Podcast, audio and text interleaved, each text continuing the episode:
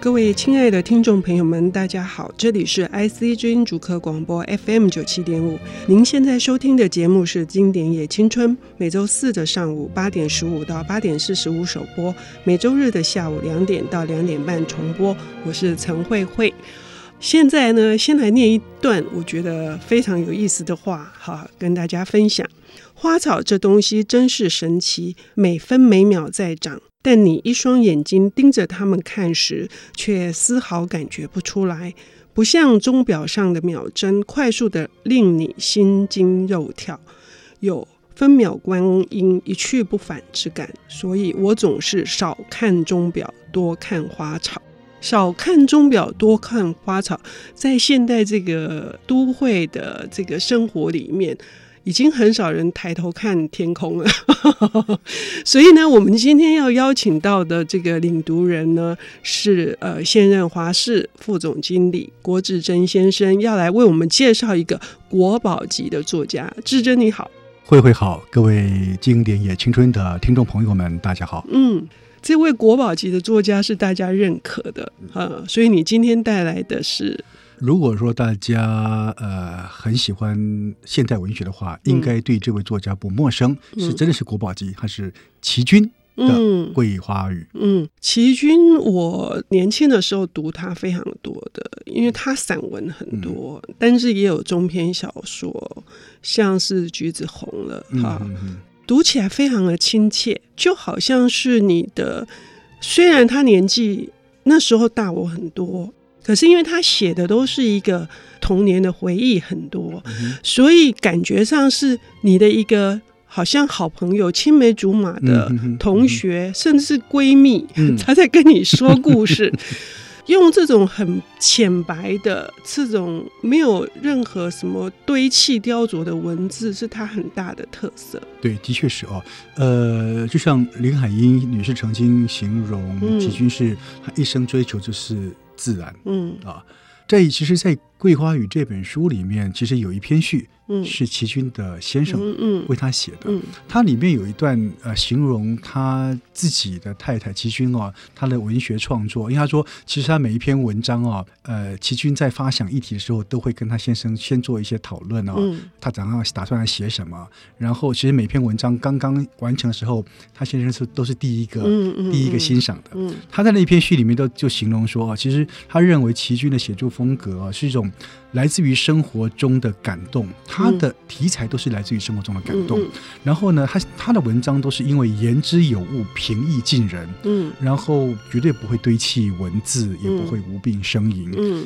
经常是他那个他的那个生命中的感动是已经累积到觉得那个能量很庞大、不吐不快的时候，他才下笔。而且他这个下笔的用字是不是那种激烈的、嗯澎湃的、嗯慷慨激昂的？不是，嗯，嗯他还是一样娓娓道来，是所以好像春风拂过一 样。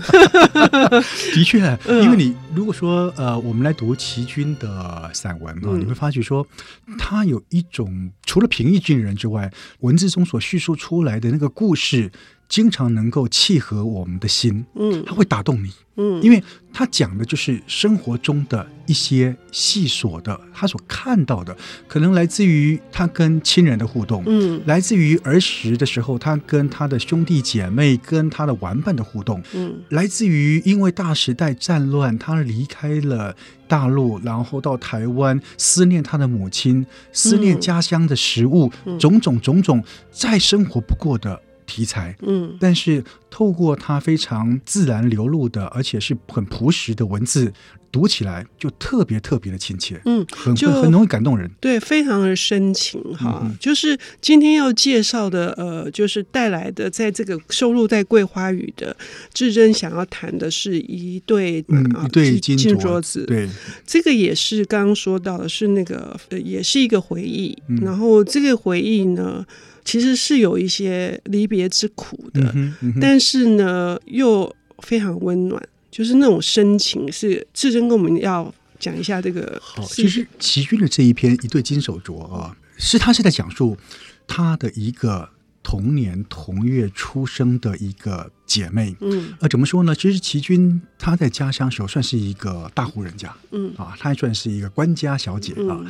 但是因为他的母亲生了他之后，因为奶水不是很足，嗯那我们都知道以前呢都会有奶妈嗯啊、奶娘这样的一个角色，而这时候他在同村里面找了一个奶娘，这个奶娘刚好也当然因为她也是刚生产啊嗯，所以她能够哺乳。而这一个奶娘所生的这个女孩子呢，嗯刚好跟她同年同月生，然后差了半个月，嗯呃，比齐军大了半个月，嗯叫小月。而嗯齐军那时候小名叫小春，嗯啊就因为这样子，在他们小时候成长的过程里面，经常被家里面的亲人说：“哎，你们那好两个好像是孪生姐妹啊。”那双胞胎对，那那个齐军小时候呢，因为要跟着奶娘，所以他是离开家里面嗯，在奶娘家里住了一段时间。嗯那奶娘家那时候以前在农村社会里面，奶娘带着她，她又要劳动，所以齐军那时候晒得黑黑黑黑的啊，皱皱的扁扁的。那一段时间已经过，慢慢过了要哺乳，开始开始进食，其他比较长大的时候呢，被家里接回去。嗯被接回去的时候，曾经被误以为说，哎，你有没有抱错啊？ 有没有抱错回来啊？那当然，这个时候啊，被被大家这样子笑，这也叙述了说，其实她跟她奶娘跟这个姐妹的感情是很好的。嗯那就在他周岁的时候，嗯母亲要来把他抱回去的时候呢，母亲他的母亲齐军母亲带了一对金手镯，嗯一只套在齐军的手上，嗯一只套在他的那一个另外一个奶娘女儿，等于是小月姐姐的手上。嗯他说：“其实你们两个就是亲姐妹一样。嗯嗯那这一对手金手镯呢，给你们两个人一生的祝福。嗯啊嗯所以一对金手镯就联系着两个不同家庭，但是呃生命很接近的两个女孩子这一生的故事，从这边开始衍生出来，两个女子一生截然不同的生命历程。嗯，所以这个同样拿到金手镯，可是可能在当时那个呃社会的体制之下，她算是一个身份地位稍微低一点的这个姐姐，她有什么样的遭遇，然后会引起齐军在思念。啊、就是看到这一对金手镯的时候，给她一个什么样的感悟？嗯哼，嗯呃，其实从周岁时候，两个女孩子一人手上套着个金手镯之后，呃，事隔了六七年，嗯应该是齐军大约是在七岁七的岁时候啊。嗯他们又回到那个家家乡那边去，去探望了这一个奶娘。嗯啊，那他也看到了这一个小月姐姐。嗯呃，其实那个时候他看到小月姐姐的时候，其实那时候他手上戴的是一个银镯子，嗯那个金手镯没有戴在手上。嗯后来那个奶娘解释说，那个金手镯被他收起来了。嗯，要他他希望当成是他的嫁妆，嫁妆，对，但是呢，人生的际遇就是如此的，呃，难以琢磨。嗯呃，两个同年同月的孩子啊、呃的女孩子，但是在那个小月十三岁的时候，她就被家里面因为经家里经济环境不好，然后父亲又重病，嗯为了医疗，她送给人家做童养媳嗯啊。那送给童养媳之后，事实上就产生了一个非常非常大的不同的人生际遇。嗯那个时候，后来齐军到外地去念书了。嗯其实那个时候，我们回到刚刚那时候七岁的时候，他们回去看他的时候呢，他母亲其实又带了另外一对金手镯。嗯同样的，他把另外一个金手镯套在小月手上，嗯另外一个给齐军。其实他们这整个生命里面是用，事实上是有两对金手镯的，金手镯的金。手镯的。那可是接下来会发生什么样的事情呢？使得这是一个生命里面的一个值得纪念的，或者是值得在回忆里面咀嚼一些可能是一点苦涩的哈、还有重要的是那个感情的嗯这一块，我们要休息一下，我们等一下再回来。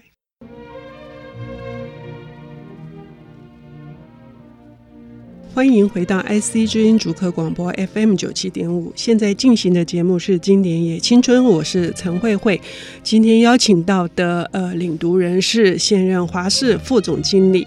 郭志生先生，志珍你好。慧慧好，各位经典也青春的听众朋友们，大家好。是我们今天呢，呃，很难得的要讲一位这个非常资深在资深，呃，他的散文呢是脍炙人口，而且在我们那个年代，呃，甚至是在国语课本里面会读到的他的作品，呃，齐君女士啊、呃，今天就是刚刚上半段的节目，志珍介绍的是一对金手镯，收录在他的《桂花雨》里面，谈的是平凡的人。之间的深情的往来，嗯呃，刚刚已已经讲到了这个两对，其实有两对金手镯造成一对异性的类似同胞姐妹，但不是同胞姐妹，是异性姐妹，她们不同的人生际遇，到底发生了什么事情？是我们刚刚谈到说，就是在他们生命中有两对金手镯，当然人生际遇不同。呃，他的大半个月的姐姐小月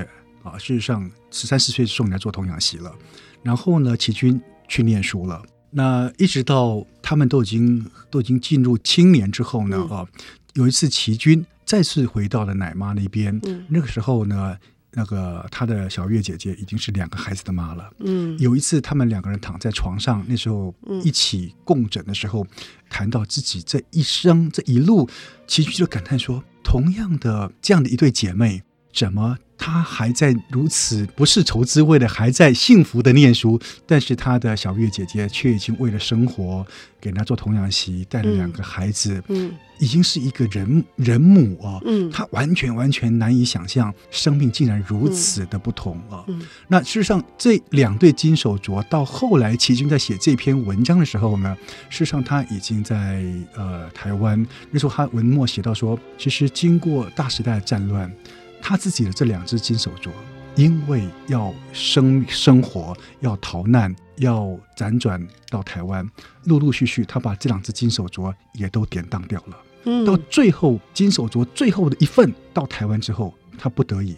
也把它当掉了。嗯那他就在感叹说，人生如此的如此的多舛哦。嗯他也想说，只是这个时那个时候，他的母亲不在了，奶娘也不在了，嗯他不知道他小月姐姐这个时候是怎么样。如果还在的话，可能也垂垂老矣，跟他一样都很多很大的年纪了，嗯也不晓得他的小月姐姐的那两只新手镯还在不在。嗯，而且中间有一段非常打动我，是他们一起躺在床上的时候，他还嫌那个金手镯有点很土土 气，对他还不肯戴，是就是是他觉得自己是受过教育的，然后他看人的眼光也开始有了这样子的一种。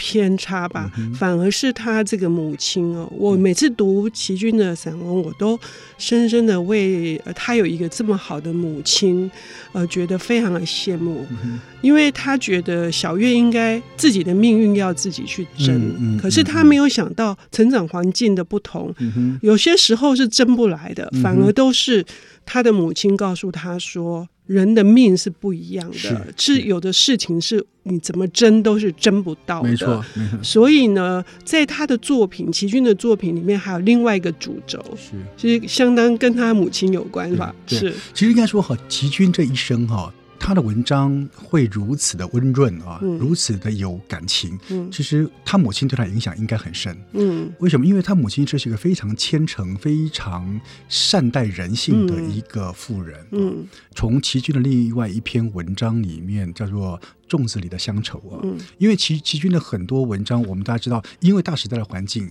大量的在描写他对亲人故土的怀念，嗯，其中有一个范围是他在描写他母亲的手艺，是，他母亲非常非常会做很多很多的小吃啊，嗯其中有一篇叫做《粽子里的乡愁》，嗯他就在形容说，每次到了端午的时候，他妈妈一定会包。各式各样粽子，嗯嗯不是一种哦，呃，红豆粽啊、灰粽啊、白粽啊，还有一种叫富贵粽。嗯富贵粽其实是什么呢？是以前在早些年在大陆时候，富贵人家嗯到了端午的时候呢，会包一种叫富贵粽，其实专门要给上门来行讨的这些行乞的乞丐们嗯，吃的，嗯因为过节了嘛，嗯这些乞丐们身上没有东西吃，都会上门来行讨。他们就是包种富贵粽，名叫富贵粽给他。就是讨个吉利的是意思。嗯然后呢，每次来讨粽子的时候呢，他们就会说：“哦，积德积福，大富大贵。嗯这个时候呢，他母亲就会出来嗯